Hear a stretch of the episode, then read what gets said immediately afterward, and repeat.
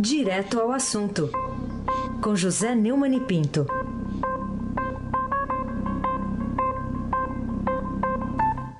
Neumann, amigo, camarada, bom dia. Bom dia, amigo e camarada. Aysen Abac. Bom dia, amiga e camarada Camila Turis. E amigo e camarada Almirante Nelson, bom dia! Bom dia, Moacir Evangelista Biasi, bom dia, família Bonfim. Emanuel Alice Isadora, bom dia. Amigo ouvinte da Rádio Eldorado FM 107,3, Heisen Abac. Vamos lá, vamos mandar uma brasa mora aqui no caso do senador Aécio Neves, do PSTB, que destituiu ontem à tarde o senador Tasso Gereissati da presidência interina do PSTB, que agora tem o Goldman, que é o interino do interino. Eh, que razão poderia ter o presidente afastado do partido para destituir o interino, Neumann? É uma nota que ele divulgou, diz que o motivo é a desejável isonomia entre os candidatos que disputarão o comando da sigla em dezembro. O Tucano Mineiro afirmou que a sua decisão foi absolutamente legítima, natural e necessária. Vamos ouvir na própria voz do Aécio por favor, Almirante Nelson. Essa decisão é uma decisão absolutamente é, normal, é, feita com absoluta serenidade, ouvindo vários setores do partido. Vamos garantir que essa disputa se dê em alto nível, discutindo aquilo que interessa efetivamente ao país. Né? Me preocupa o PSDB sair da agenda ou da vanguarda das grandes reformas que precisam ocorrer no Brasil para se é, limitar a uma disputa interna. A alegação da isonomia é absurda e é em benefício próprio. O Aécio desafia a Constituição. A Constituição permite a reeleição de mandatários do exercício do cargo. Quem é que Aécio pensa que é para ficar acima da Constituição? Ele faz isso porque a Comissão de Ética do Senado, o partido dele, o Supremo Tribunal Federal, todo mundo age como vassalo em relação a ele. É o hábito da vassalagem que o faz agir de forma autoritária, egocêntrica, muito além da conta. A candidatura de Gereissati foi oficializada ontem. E ele deve ter como adversário na disputa o governador Marconi Perillo, que tem o apoio do grupo ligado ao AES. Nos bastidores do partido, de um lado e do outro, comenta-se que o cearense tem um pacto com o patrício dele lá, o Ciro Gomes, para apoiá-lo na eleição do ano que vem. Enquanto isso, eu desconfio muito do governador de Goiás, que é sabidamente ligado a Lula e ao PT. E, quando Lula e, e, a Dilma visitavam Goiânia, ele fazia um verdadeiro carnaval. No afã tirânico dele, o presidente afastado nomeou o ex-governador de São Paulo, Alberto Goldman, que não teve dignidade para se negar a comandar o processo sucessório do partido. Goldman disse que o senador tomou a decisão de destruir Tasso do comando porque tem prerrogativa partidária. Essa prerrogativa partidária, segundo consta, foi combinada com o Temer e com o Goldman, que perdeu 100% da sua imagem positiva comigo nessa é, decisão estúpida e suicida. É, o, o, o foi escolhido porque é o mais velho, né? Quer dizer, aquele, aquele xingamento lado do Dória de que ele é velho, no fim terminou beneficiando o Goldman. Ele é o mais velho dos oito vice-presidentes nacionais. O, o, o, PSDB é um partido de... tem oito vice-presidentes, né? É, bom, agora o, o, o Goldman já está lançando um terceiro nome, que sabe a isonomia do Oeste. Vai para o inferno e o próprio Goldman se candidata. Depois que aceitou participar dessa palhaçada, eu posso acreditar que ele pode ser capaz de qualquer coisa. Tássio e Aécio, segundo o repórter da nossa, do, da nossa equipe de Brasília, tiveram uma discussão muito dura antes do anúncio de que o senador seria destituído da presidência do partido.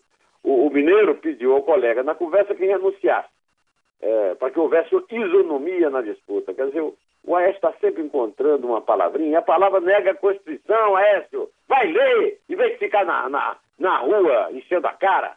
Tasso, então, segundo o relato de aliados, respondeu em tom duro. Você prorrogou seu mandato de presidente do partido sem consultar a executiva. O, o cearense disse que não renunciaria e, diante do posicionamento, a, a Aécio avisou, com base no estatuto, determinaria sua destituição. Vamos ouvir o Tasso também, Almirante Nelson, por uma questão de isonomia, como diria o Aécio. Pedia dele uma certa sinceridade quando viesse argumentar as razões, porque afinal de contas nós éramos amigos, somos, espero, durante 30 anos. e que eu sabia perfeitamente que ele não queria isso em nome da equidade. Não era esse bem ah, pensamento dele, até porque ele foi ele quem prorrogou o seu próprio mandato. Não era bem assim que ele via a questão partidária, que eu entendo. E pedi apenas que ele falasse comigo com toda franqueza que ele, na verdade, não queria que eu fosse candidato nem presidente do partido. Que era essa a questão, porque nós temos hoje diferenças profundas, muito profundas. Eu acho justo que ele, tendo essas, essas diferenças profundas, ele não me queira como candidato, mas só queria que ele não quisesse é, trazer justificativas como se fossem republicanas, etc., que não são do que eu pedi para ficar bem nítida as nossas diferenças. É, o Aécio cuspiu na cara de metade dos brasileiros, porque eles tiveram uma ilusão de que ele seria um líder indicado para reconstruir o país depois da tempestade petista que assolou as contas públicas nacionais. Mas Aécio se dedicou ao ócio e à inutilidade, depois de perder a eleição por muito pouco para Dilma e Temer. Depois foi acusado de ter recebido propina para participar do mesmo processo de roubo, fazendo o papel de oposição feita. A essa é uma vergonha nacional. O avô dele, Tancredo Neves, deve estar se revirando no túmulo em São João del Rei, depois dessa última atitude. O neto está conduzindo o partido e o legado familiar a um enterro político e moral na eleição do ano que vem. O féretro não poderá ser conduzido para Minas, pois o remeleixo de Tancredo será capaz de produzir lá, nas alterosas, um abalo sísmico sem abaque. E só lembrando, né? Por que, que ele é presidente afastado? Porque teve aquela gravação pedindo 2 milhões para Joesley, né, Neumani? Só para lembrar. 2 milhões para pagar um advogado. Isso. O inocente pagaria 2 milhões para pagar um advogado para defendê-lo? Né, né? Muita grana. O inocente teria 2 milhões para pagar um advogado para defendê-lo? Fica no ar a pergunta. Falando em advogado, o advogado de Michel Temer, Eduardo Carnelós, pediu ao relator da acusação de Janot contra Temer que, ao contrário do que decidiu, não desmembre mais os processos dos acusados uh, uh, neles, né, nesses processos, que não tenham foro privilegiado para a primeira instância, né? Tá bom, né? O que, que o moveu a fazer isso, hein, Neumann? O doutor Canelóis rapaz, ponderou. Assim é que a gente pode usar o verbo ponderar, né? É. Pesar, né? No caso, ao ministro Edson Fachin, para ele reconsiderar o despacho em que determinou o desmembramento do inquérito. Sabe como é que é o nome, não? Hum. É o quadrilhão do PMDB na Câmara. Segundo o defensor, a continuidade das investigações sobre quem não tem foro privilegiado, determinada pelo magistrado, gera o risco de ocorrer colheita de prova sem a participação das defesas de Temer Padilha e Moreira Franco, né, contra quem a ação está suspensa por decisão da Câmara. É, a Câmara barrou a análise no Supremo Tribunal Federal da denúncia, né, das denúncias da Procuradoria-Geral da República na época do Janot contra Temer. E, e os ministros Moreira Franco e Eliseu Padilha. Né? O Faquim, que é o relator dessa ação lá do quadrilhão da Câmara no STF, decidiu desmembrar a denúncia porque os outros réus são é, não tem foro privilegiado. Então ele mandou o Sérgio Moro, da 13ª Vara Federal Criminal de Curitiba, a parte pelo suposto crime de organização criminosa, que se refere ao resto do, do, do núcleo político lá do quadrilhão, né? O ex-presidente da Câmara, Eduardo Cunha, o ex-ministro uh, Henrique Eduardo Alves, o ex-ministro Gedel Vieira Lima e o ex-assessor especial da presidência, Rodrigo Rocha. É aquilo que eu digo, quem não está preso está no palácio, for preso ou palácio. Já a parte da denúncia, que é pelo crime de obstrução à investigação é, de organização criminosa, com relação a Joesley Batista e Ricardo Saldo, da JBS, vai ser encaminhada à Justiça Federal em Brasília. O advogado do presidente afirma que não se opõe à decisão, mas pondera a reconsideração. Meu amigo Heisen. É, o pândego Carmelós, a serviço do pândego Temer, é, é, está propondo a extinção preventiva do foro já super privilegiado do chefe de governo sejam acusados de crime em cumplicidade com ele. O, o, o, é, é, bom, é, é, algo muito sólido para justificar essa atitude. A certeza, só isso pode justificar, né? A certeza de que cometeu delitos que poderão comprometê-lo no futuro ao sair da presidência. E esses delitos, quando ele perder o fórum, vão aparecer e lá vai ele para a mão do Moro, para a mão do Varisney, né? Sua Excelência não perde uma ocasião para envergonhar mais o país que governa. Hoje é um títere nas mãos do abjeto Centrão, o Centrão de Marum, de Paronde. Eu vejo esse povo da televisão me dá asco, me dá náusea, como dizia o velho Jean Paul Sartre. E de outros deputados que impediram as investigações pedidas por Janot. E mesmo protegido por essa jabuticaba absurda, que é a de não responder por crimes cometidos no exercício da presidência, o Temer quer impor à nação uma espécie de indulgência perpétua para conseguir a impunidade perene. Sem abaque que não tem direito, como eu, a impunidade nenhuma. Graças a Deus. O, o Neumann, líderes de diversos partidos tentam reverter um entendimento do lado do Supremo Tribunal Federal de que a inelegibilidade de oito anos, que foi estabelecida na lei da ficha limpa, implementada em 2010, pode ser aplicada em casos anteriores ao ano em que a regra começou a valer. Será que é, mais essa manobra contra o judiciário será bem sucedida? É por meio de um projeto de lei complementado do deputado Nelson Marqueselli, do PTB de São Paulo. Nelson Marqueselli, conheço a peça. Os deputados de 19 partidos querem disciplinar o alcance da lei que torna inelegível condenados por abuso de poder econômico político. A informação está sendo dada na coluna Poder em Jogo, do jornal Globo. A lei da ficha limpa foi sancionada em junho de 2010 e começou a valer nas eleições seguintes, 2012. Vai por um placar apertado, 6 a 5, como todos os placares agora, do dividido. O Supremo é tão dividido quanto o PSDB. Decidiu no início do mês passado que os políticos condenados antes da lei entrar em vigor também podem ser atingidos pela inelegibilidade de oito anos. A lei é muito mal redigida, a lei é cheia de buracos, a lei permite muitas interpretações, e aí o Supremo deita e rola. Mas a ficha limpa é, sem dúvida, um avanço moralizante uma, na sórdida prática da política no Brasil. Agora, sob a liderança dos líderes do partido do governo, o PMDB, é o Baleia Rossi, e da oposição, Zarat, Carlos Zaratini, do PT, os bandidos e suspeitos do Congresso querem destituir também o legado da lei da ficha limpa. É mais uma vergonha que nega o ufanista Afonso Celso.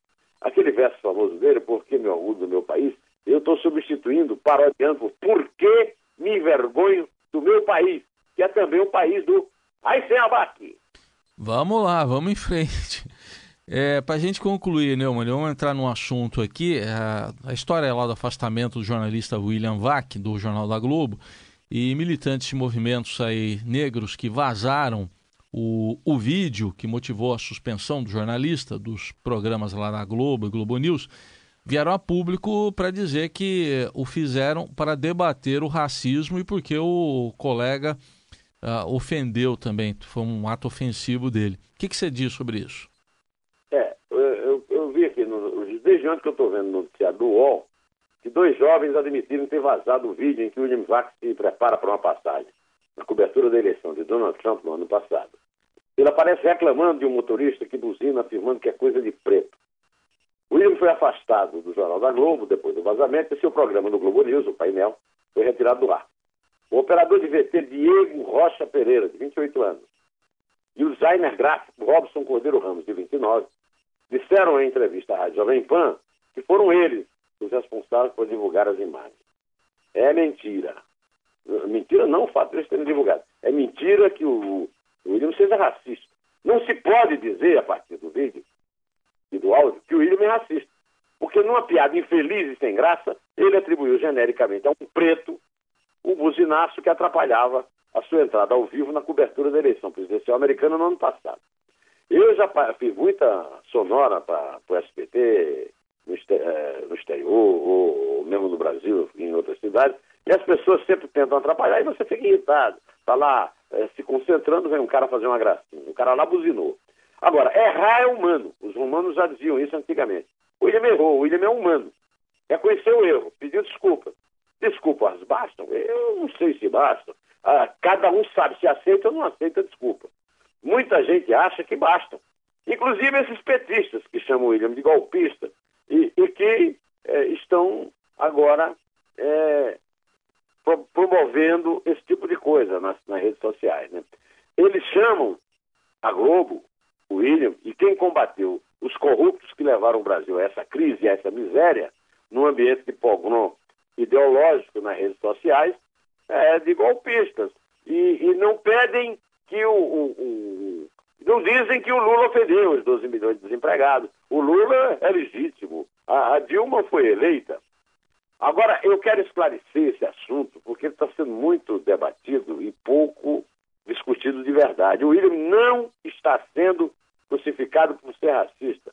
Até os caras que divulgaram na, na, lá na, na, internet sabem disso. O Pettigrew tornou famosa aquela afirmação de que toda pessoa tem seus cinco minutos diários de imbecilidade.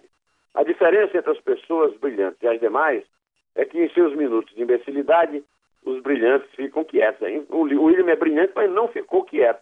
No caso de William, ele teve alguns segundos de imbecilidade e a sua crucificação nu em praça pública por militantes da intolerância, nesses tempos de fogueiras da Inquisição na internet, é tirânica, absurda, injusta e cruel. Acontece que o William não está sendo exposto e maltratado por ser racista, mas por ser um jornalista independente, por não rezar na cartilha dele, na cartilha dos fascistas de direita e dos fascistas de esquerda. E também porque é brilhante. Os medíocres organizados e que formam quadrilhões de detratores nas redes sociais não perdoam um profissional brilhante, independente, que exerce aquela frase famosa do Milô Fernandes, segundo quem livre pensar é só pensar. Na condição de jornalista independente, sem ter procuração para defender o colega, eu venho aqui ao meu público dizer que os jornalistas Augusto Nunes e Reinaldo Azevedo tiveram a coragem de vir a público denunciar esses novos torquemadas, fascistinhas, que não toleram a convivência pacífica, que não perdoam os erros alheios por menores e menos relevantes que sejam, embora perdoem os, os, o roubo, o furto, o assalto dos seus líderes, dos seus ídolos, que esvaziaram os cofres da República. O palpite infeliz do William só foi levado ao público pela atitude clandestina, covarde e oportunista de seus detratores que tiveram acolhida da Globo, cuja mauvaise consciência, a Globo tem um rabo de palha imenso, e qualquer isqueirinho apagado, desligado, apoia sempre na posição defensiva, porque ela apoiou a ditadura militar abertamente, e que a leva a dilapidar o patrimônio por mera covardia.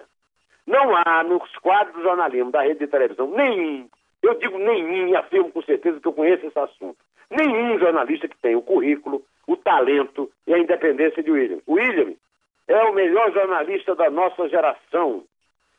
E eu digo isso porque eu pertenço à geração, porque eu o conheço, porque eu acompanho há muito tempo.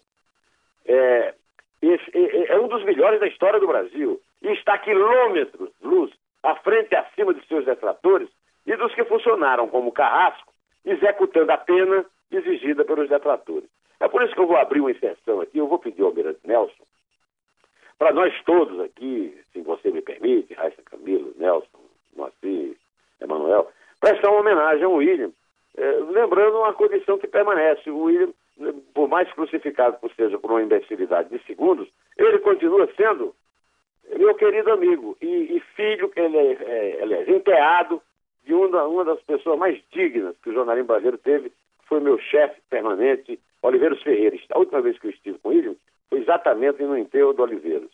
É, eu quero ouvir, amigo, com Roberto Carlos, meu caro amigo Nelson Almirante, Nelson Volter, rubro-negro de da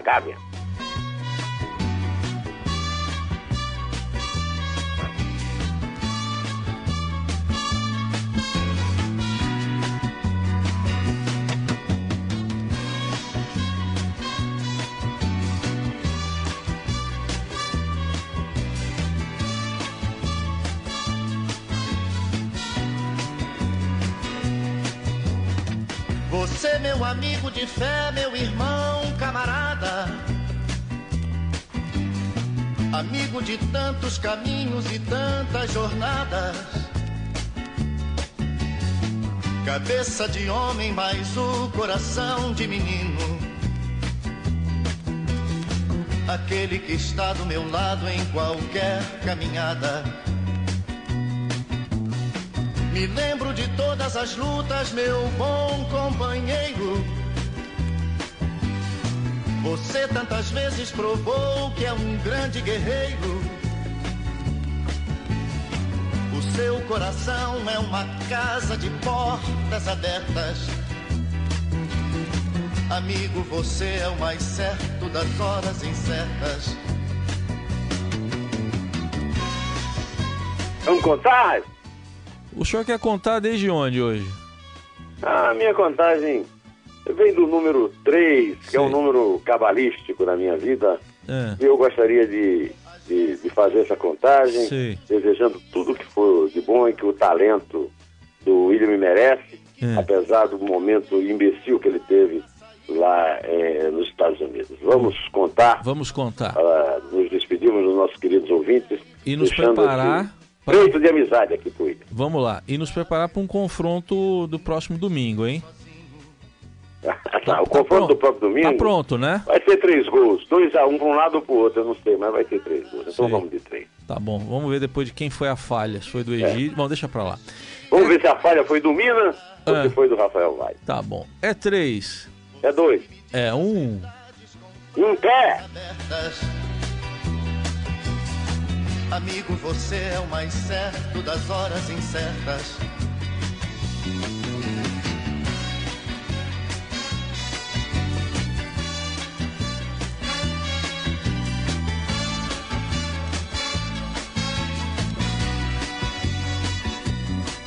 Não preciso nem dizer tudo isso que eu lhe digo. Mas é muito bom saber você é meu amigo. Não preciso nem dizer tudo isso que eu lhe digo, mas é muito bom saber que eu tenho um grande